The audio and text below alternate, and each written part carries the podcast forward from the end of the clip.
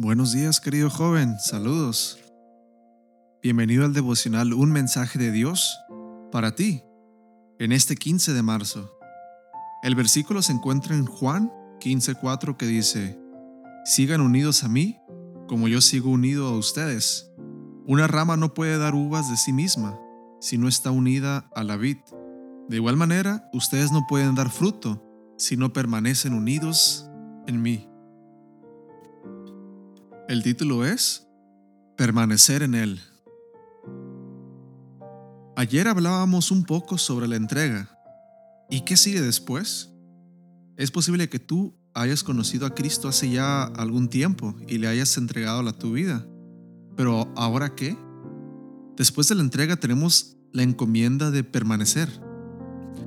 Satanás sabe muy bien que el alma más débil, pero que permanece en Jesús, puede más que todas las huestes de las tinieblas, y que si se presentase abiertamente se le haría frente y se le resistiría. Por eso trata de atraer a los soldados de la, de la cruz fuera de su baularte. En la Biblia hay un capítulo donde Jesús mismo habló de la permanecencia, lo importante que es y qué obtenemos a cambio.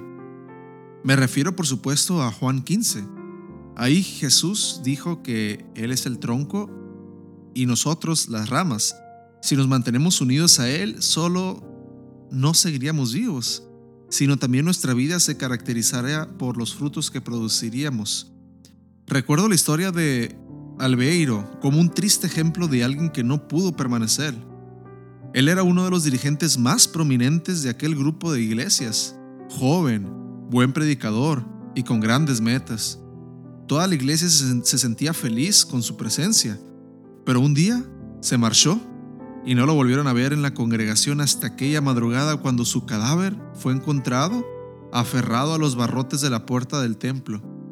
Se había apartado de Cristo por seguir malas compañías, y la noche anterior unos muchachos lo habían seguido después de salir de una fiesta y cometieron el horrible acto.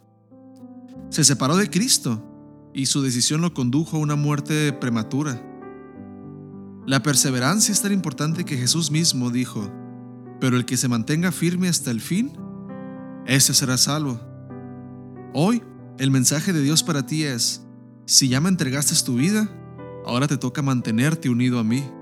Puede que a veces te resulte difícil, pero puedo darte la fuerza para lograrlo porque te amo y deseo salvarte.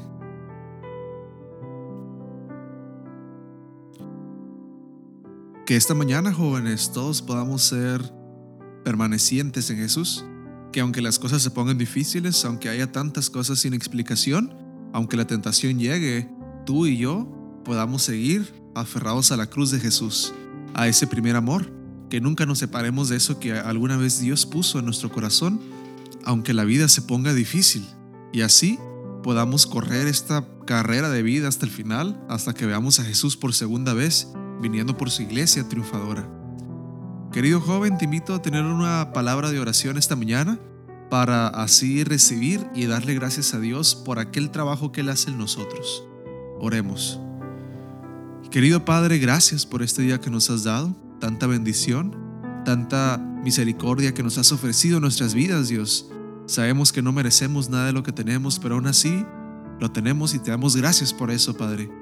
Permanece en nosotros y ayúdanos a nosotros también permanecer en ti. No nos desampares, Padre, sino habita en nuestro corazón.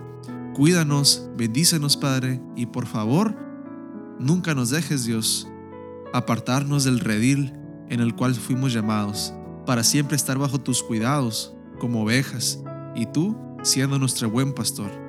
Gracias por todo, Padre, te lo pedimos en el nombre de tu Hijo amado, Cristo Jesús. Amén. Que Dios te bendiga, joven.